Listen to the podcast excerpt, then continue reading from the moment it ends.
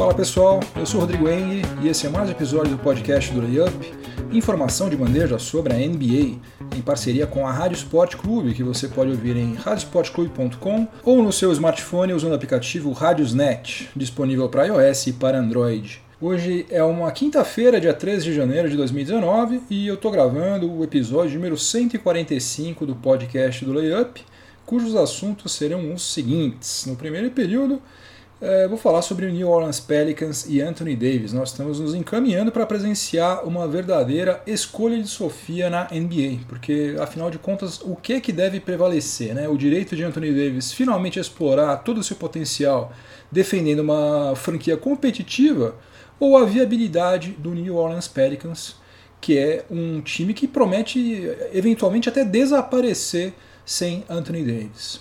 No segundo período, eu vou dar um follow-up de como andam as performances nos arremessos de alguns dos jogadores que já estavam no nosso radar desde antes do início da temporada, como DeAndre Jordan e Lonzo Ball, e também do Malcolm Brogdon. Né? Não me canso de falar sobre o Malcolm Brogdon, candidato a engrossar a lista do, do clube do 50, 40, 90.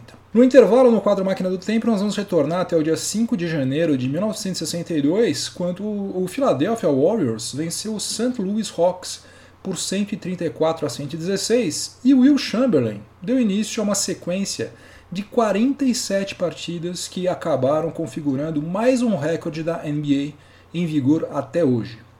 No terceiro período, eu vou falar sobre a incrível reviravolta que Joey Harris, armador do Brooklyn Nets, deu na sua carreira, transformando-se em um dos principais jogadores de sua equipe e um dos arremessadores mais eficientes da NBA. E no quarto e último período, é, vou falar sobre Bruno Caboclo, por onde anda Bruno Caboclo. Né? Depois de passar quatro temporadas no Toronto Raptors, ele acabou sendo negociado com o Sacramento Kings e depois assinou um contrato com o Houston Rockets, mas atualmente está fora da NBA.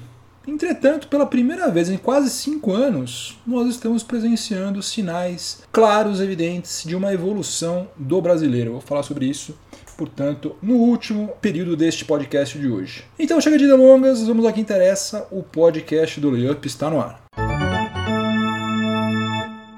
O New Orleans Pelicans acabou de ser derrotado por 126 a 121 pelo Brooklyn Nets e contou mais uma vez com uma performance monstruosa de Anthony Davis, que saiu de quadra com 34 pontos, 26 rebotes, que é o seu career high, né? Quatro assistências e três bloqueios. Em condições normais de pressão e temperatura, o time que tem um cara desse tem é, condições plenas de sair de quadra com a vitória, principalmente se está jogando contra um time com campanha negativa e que está fora da zona de classificação para os playoffs, como é o caso do Brooklyn Nets. Só que o Pelicans também está com campanha negativa, ocupa apenas a 14ª colocação na Conferência Oeste, ou seja, é o penúltimo colocado, né? E tem um elenco menos equilibrado do que o Nets. Pra você ter uma ideia, dos 121 pontos do Pelicans, é, somente 5, ou seja, 4% foram marcados por reservas. E 63% dos rebotes do Pelicans foram pegos por Anthony Davis. Portanto, o time de Louisiana está mais dependente do que nunca de Anthony Davis, e isso é sinal de que não vai chegar a lugar algum se continuar por esse caminho. Né? Se nem o Will Chamberlain marcando 50 pontos por jogo numa liga que tinha somente 8 times conseguiu ser campeão, não vai ser o nosso amigo monocelha, por melhor que ele seja, que vai fazer isso agora, né? Que nós temos 30 times na NBA, o Oeste está recheado de jogadores talentosos para tudo quanto é lado. E olha que não dá pra gente exigir nada mais dele. Ele já está fazendo muito. Anthony Davis está com a maior média de minutos por partida, 37,3 está com a maior média de pontos, 28,7, e a maior média de rebotes da sua carreira, 13,4. Ele está fazendo valer cada centavo daquela extensão de 127 milhões de dólares que ele assinou lá em 2015. O problema é que ele está esperando o Pelicans montar um time competitivo há pelo menos 5 anos. Até agora nada aconteceu. Né? Ele vai fazer 26 anos em março e certamente não deve ter o menor interesse em continuar se matando em quadra todos os anos para não estar tá no palco principal da NBA, que são os playoffs, né? após temporada. Né? Todo mundo se mata durante uh, seis, sete meses para depois ter a chance de jogar playoffs. Ele, nas suas seis temporadas da NBA, disputou somente 13 partidas de playoffs até hoje. Nesse mesmo período, só para citar um exemplo, o Matthew Vedova já jogou 52 partidas de playoffs. Portanto, é natural que em algum momento ele decida picar a mula de New Orleans, no que eu acho que ele fará muito bem. Eh, seja pedindo para ser negociado, né, como virou moda recentemente lá na NBA, vide casos do Kawhi Leonard, do Kyrie Irving, do Jimmy Butler, ou seja em 2020, quando ele pode se tornar um free agent. Mas existe um outro lado dessa mesma moeda, porque com o Anthony Davis no elenco, o front office do Pelicans foi incapaz até hoje de contratar um reforço sequer à sua altura, né? Um cara para fazer dupla com ele. Até contratou DeMarcus Cousins, né? Mas deu azar dele se machucar, sem falar de que foi, a meu ver, pelo menos, um negócio de ocasião, né? Não foi uma contratação planejada. Também não sei até que ponto que eles formavam uma boa dupla, né? Eles foram bem e tal, mas não sei se a médio prazo a coisa iria funcionar. Mas enfim, se Anthony Davis sair, qual vai ser o jogador de elite que vai ter interesse em defender uma franquia como o New Orleans Pelicans, por mais grana que ofereçam para ele? Né? Eu sinceramente não sei. Outra coisa, com Anthony Davis, que há várias temporadas é um dos cinco melhores jogadores da NBA, o Pelicans está em 25 lugar no ranking de média de público em 21 no ranking de lotação. Enfim, o futuro do, do Pelicans eu acho que vai estar seriamente ameaçado se ou quando né, Anthony Davis é, deixar Louisiana. A gente já viu essa história antes, né? Um time com sede numa cidade de menor expressão, que ficou anos a fio sem ter relevância na liga e sem nenhuma estrela. O final nunca foi bom, nunca deu certo isso. Né? A gente tem inúmeros casos como esse. Uma coisa certa, a NBA não se mete nesses assuntos, ou seja, ninguém vai obrigar, direto ou indiretamente, o Anthony Davis a continuar em New Orleans, mesmo sabendo que isso vai fazer com que a receita da franquia afunde e o que, obviamente, também vai acabar prejudicando a liga como um todo. Mas o meu palpite é de que ele vai deixar New Orleans mais cedo ou mais tarde e que a partir daí só vão restar dois caminhos, né? Ou o fundo do poço, sem escalas, ou de uma reorganização radical do front office do New Orleans Pelicans. A minha torcida, é claro, fica pela segunda alternativa. Né? Essa história de franquia mudar de sede, acabar e tal, é muito chato, é muito triste. Nenhum torcedor merece isso. No segundo período do podcast do Layup, em parceria com a Rádio Sport Clube, eu vou falar sobre as performances de alguns jogadores em especial no que tange aos arremessos. Arremessos de quadra, arremessos de três pontos e lances livres.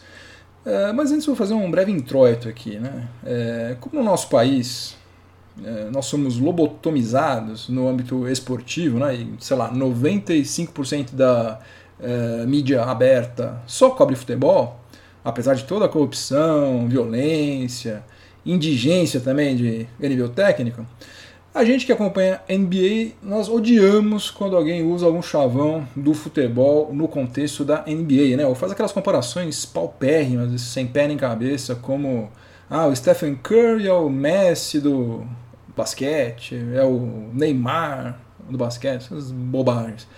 Mas hoje eu vou abrir uma exceção porque são justamente as exceções que confirmam a regra e essa é uma delas. Durante a campanha da Copa de 94, quando nós somos tetracampeões, né, com o Romário carregando o time nas costas, o Roberto Baggio mandando a bola para o Havaí naquela cobrança de pênalti, o nosso técnico Carlos Roberto Parreira soltou a seguinte frase: O gol é um detalhe. Tudo bem que tinha um contexto, né? ele não falou isso aí solto, né?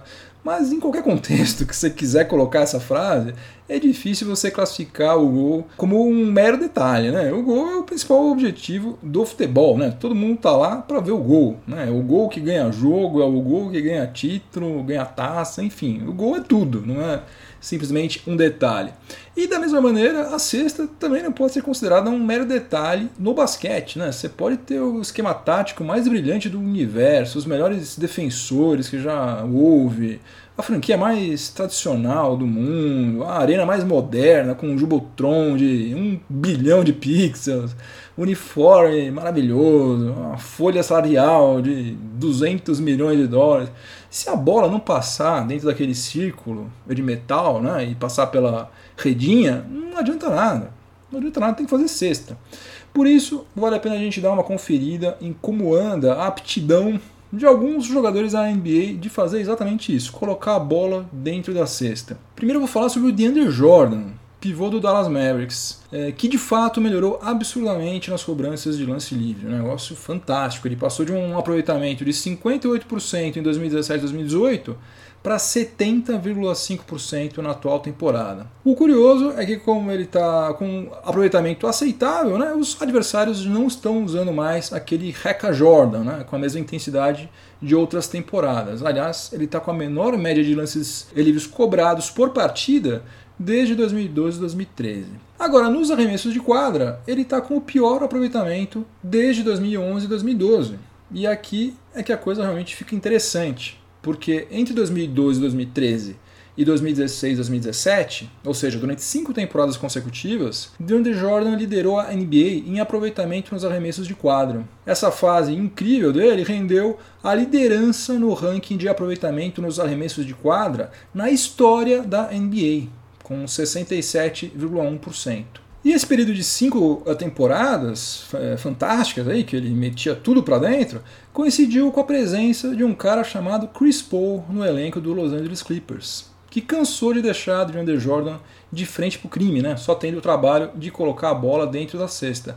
Na temporada passada, quando o Chris Paul já estava no Houston Rockets, o aproveitamento do DeAndre Jordan caiu de 71,4% para 64,5%. E na atual temporada, que está sendo a primeira do DeAndre Jordan em Dallas, ele está com um aproveitamento de 63,7%, que, como eu já disse, é a pior dele desde 2011 e 2012. Enquanto isso, o Clint Capela, que começou a jogar ao lado de Chris Paul, foi o líder da NBA em arremessos de quadra convertidos na temporada passada. Ou seja, o CP3 é um monstro, né? O cara consagra qualquer pivô que saia relativamente bem do chão. Um outro nome que merece a nossa atenção é o Lonzo Ball, armador do Los Angeles Lakers. Ele melhorou um pouquinho nos arremessos de quadra e nos três pontos também. Só que ainda está muito longe de ter uma performance razoável. E nos lances livres, aí que a coisa pega. A situação dele é desesperadora. Ele continua com um aproveitamento de apenas 45% que é péssimo para qualquer jogador de basquete, é horrível para qualquer jogador de basquete da NBA, é tenebroso para qualquer jogador de basquete que é armador titular na NBA. É assim, é a combinação pior que você possa imaginar. Esse aí é o segundo pior aproveitamento de um armador na NBA numa temporada desde Rajon Rondo, que teve aproveitamento de 39,7% em 2014 e 2015. Ou seja, a direção do Lakers conseguiu a proeza de reunir no mesmo elenco os dois piores armadores na história da NBA em cobranças de lances livres. Não por acaso, o Lakers tem o pior aproveitamento em lances livres da NBA, com 68,8%. Complicada a situação do Alonso Ball, né? porque ele é um cara diferenciado, já mostrou isso, tem bola para fazer carreira na NBA, isso é um nome importante. Agora, voltando àquele introito, né? É, fazer cesta não é apenas um detalhe, né? Em algum momento a bola dele precisa começar a cair.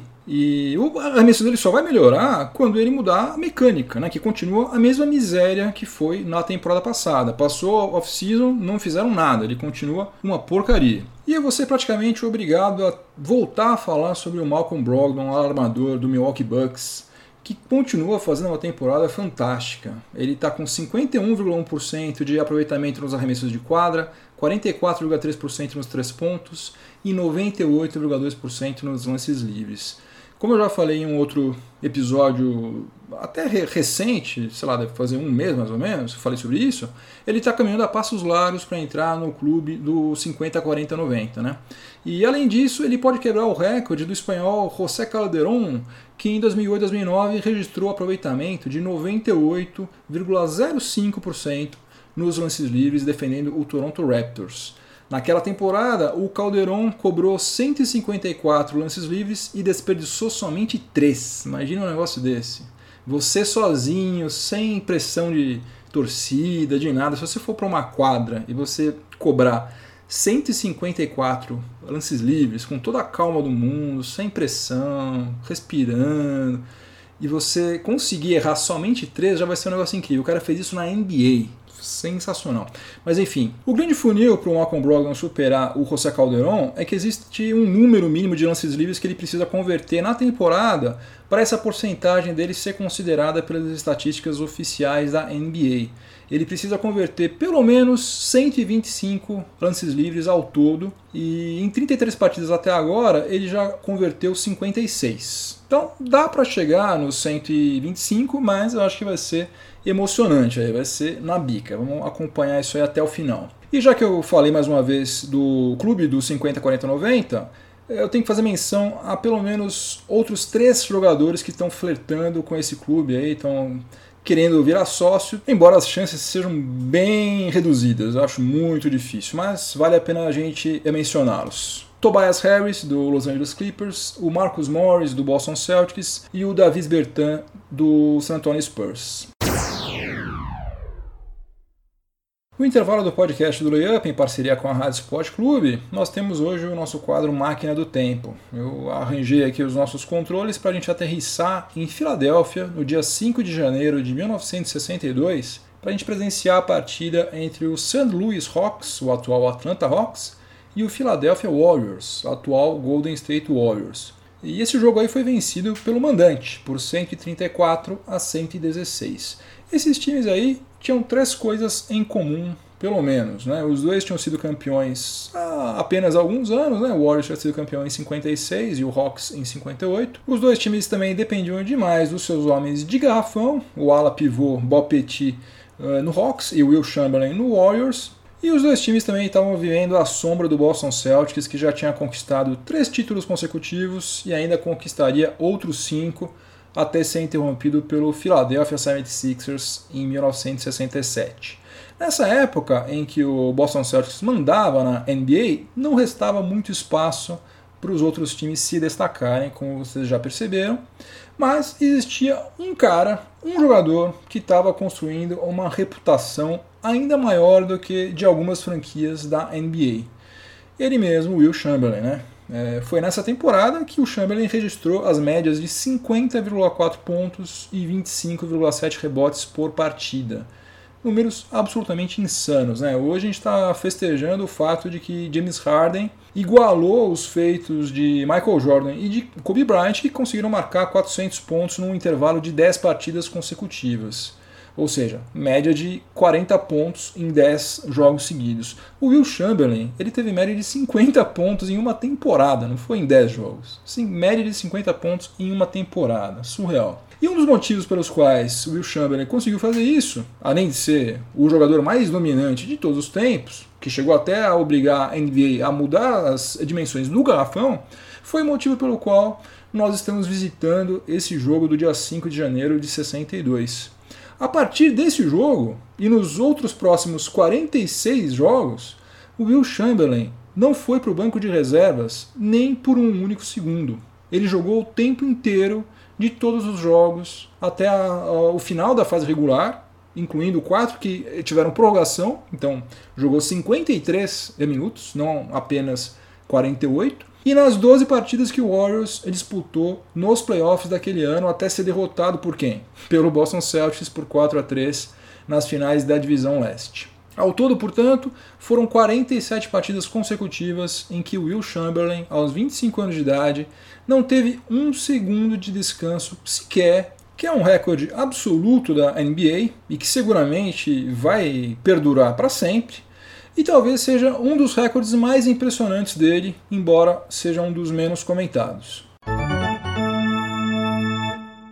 No terceiro período do podcast do Layup, em parceria com a Rádio Sport Clube, eu vou falar sobre o Joey Harris. Quem acompanha a NBA está cansado de ouvir falar em LeBron James, Stephen Curry, Kyrie Irving, Anthony Davis, quem mais? James Harden, enfim, um monte de gente boa. Mas provavelmente não está muito familiarizado com o nome de Joey Harris, alarmador do Brooklyn Nets. E se esse é seu caso, um conselho: comece a prestar atenção nele porque Joey Harris tem tudo para se tornar um dos jogadores mais cobiçados da liga. Não que ele vai se tornar um astro do mesmo patamar desses outros aí que eu havia citado antes, né? Isso dificilmente vai acontecer. Mas há grandes chances de que vários times que têm pretensões de brigar por título se disponham a fazer alguns sacrifícios nas próximas temporadas para tentar contratar Joey Harris. E isso, considerando-se a enorme dificuldade que ele teve para se estabelecer na NBA, é algo incrível, é algo que vale a pena, merece o nosso destaque aqui. O Joey Harris ele foi selecionado pelo Cleveland Cavaliers na 33ª escolha do draft de 2014, atrás de um monte de gente que atualmente já nem está mais na NBA. Ele estreou na liga aos 23 anos de idade, jogando ao lado de LeBron James, Kyrie Irving, Kevin Love e Anderson Varejão, entre outros, num time que tinha sido montado para brigar pelo título. Então, naturalmente, ele não teve muitas oportunidades naquele time. Mesmo assim, ele chegou a atuar em 51 partidas na temporada 2014-2015. Em 2015-2016, né, quando ficou muito claro que o tamanho da encrenca chamada Golden State Warriors era muito maior do que LeBron James imaginava, os poucos minutos de Joe Harris no Cavs desapareceram. Ao longo de 2015, ele foi mandado para o Canton Charge, né, que é o time do Cavs, na Liga de Desenvolvimento, nada menos do que 16 vezes. Ficou indo e vindo da Liga de Desenvolvimento. E em janeiro de 2016, a moral dele estava tão baixa que ele foi trocado pelo Cavs com o Orlando Magic, junto com uma quantia em dinheiro e uma escolha de segunda rodada em 2017 por uma escolha de segunda rodada em 2020.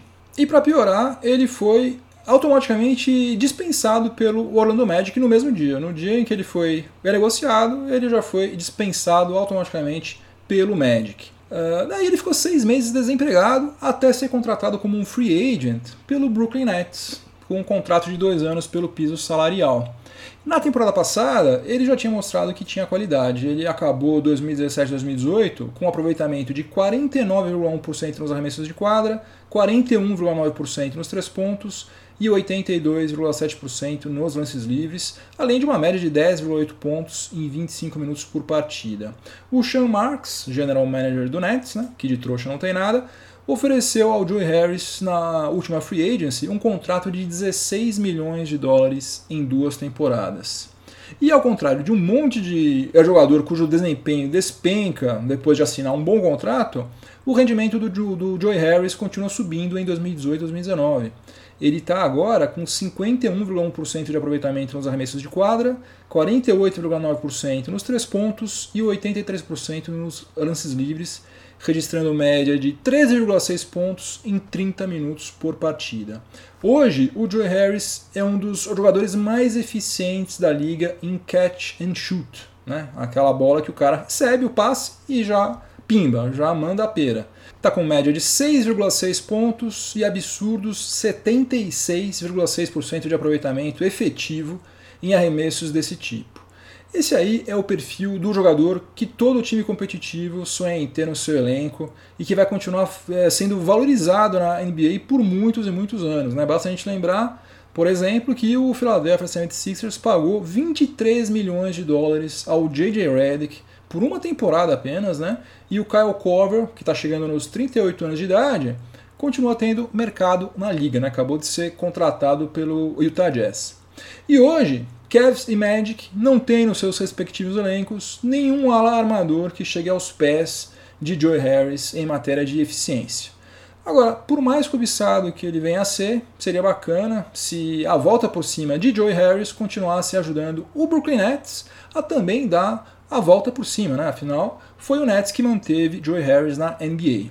O contrato dele vai até julho de 2020 e eu vou estar na torcida para que ele continue lá em Brooklyn. No último período do podcast do Up, em parceria com a Rádio Sport Clube, eu vou falar sobre o Bruno Caboclo. Eu fui assistir vários jogos do Pinheiros no final de 2013 por causa do Oleandrinho, que depois voltaria para a NBA para defender o Suns e depois, como vocês sabem, o Warriors, onde ele acabou sendo campeão. E naquela época eu me empolguei com o Bruno Caboclo, né? Quem treina aprende a arremessar, aprende a marcar, aprende a se posicionar em quadra, mas não tem nenhum treino no mundo que faz alguém ter a altura e ter a envergadura que ele tinha aos 17 anos de idade. E da mesma maneira que eu entrei no bonde de otimistas que acreditava que ele ia fazer sucesso na NBA, um monte de americano fez a mesma coisa. Até chamaram ele de o Kevin Durant brasileiro, depois de ele ter sido selecionado pelo Toronto Raptors. Na prática, todo mundo está cansado de saber que as coisas não saíram tão bem assim, né? O Bruno Caboclo passou quatro temporadas sambando entre a NBA e a Liga de Desenvolvimento e não evoluiu praticamente nada, né? Sempre com aproveitamento em torno de 40% nos arremessos de quadra e não se destacando em absolutamente nada que o credenciasse a ter uma chance no time principal do Toronto Raptors. Acabou sendo negociado com o Sacramento Kings, onde não teve o seu contrato renovado e se transformou em free agent. Daí Surpreendentemente, até, ele assinou um contrato com o Houston Rockets, né? mas acabou sendo dispensado mesmo antes do início da temporada atual. Porém, ele teve uma chance no Rio Grande Valley Vipers, que é a equipe do Houston Rockets na D-League. E agora parece que finalmente alguma chavinha foi acionada na cabeça de Bruno Caboclo, porque a evolução que o Masai Ujiri, presidente do Raptors ficou esperando acontecer durante anos, está dando as caras agora no Texas. Nessa temporada atual, Bruno Caboclo já fez 21 partidas pelo Vipers e está com os seguintes números: 15,3 pontos, 7,4 rebotes e olha só isso aqui: 2,8 bloqueios em 27 minutos por partida. Essa campanha que você ouviu não foi o seu celular, foi o meu aqui que eu deixei de colocar no mudo. Uh, que mais? Ele está com um aproveitamento de 50,2% nos arremessos de quadra e de 41,8% nos chutes de três pontos. Já tem 8 duplos-duplos e tem o maior plus-minus do Vipers. Nas quatro temporadas anteriores dele, lá na D-League, né, ele não passou nem perto de registrar números como esses. Eu posso estar enganado, mas eu acho que o que atrapalhou Bruno Caboclo foi a falta de maturidade, né? coisa que agora, aos 23 anos de idade, ele está começando a adquirir. E também acho, embora não tenha nenhuma informação concreta sobre isso, que o Nenê Hilário deve estar tá sendo uma espécie de mentor para ele lá no Texas. Então, quem achava que os dias de Bruno Caboclo na NBA estavam terminados, como eu, talvez ainda tenha a grata surpresa de vê-lo em quadra novamente. Eu torci por ele em 2013, torci por ele durante todos esses anos de Toronto Raptors e continuo torcendo agora.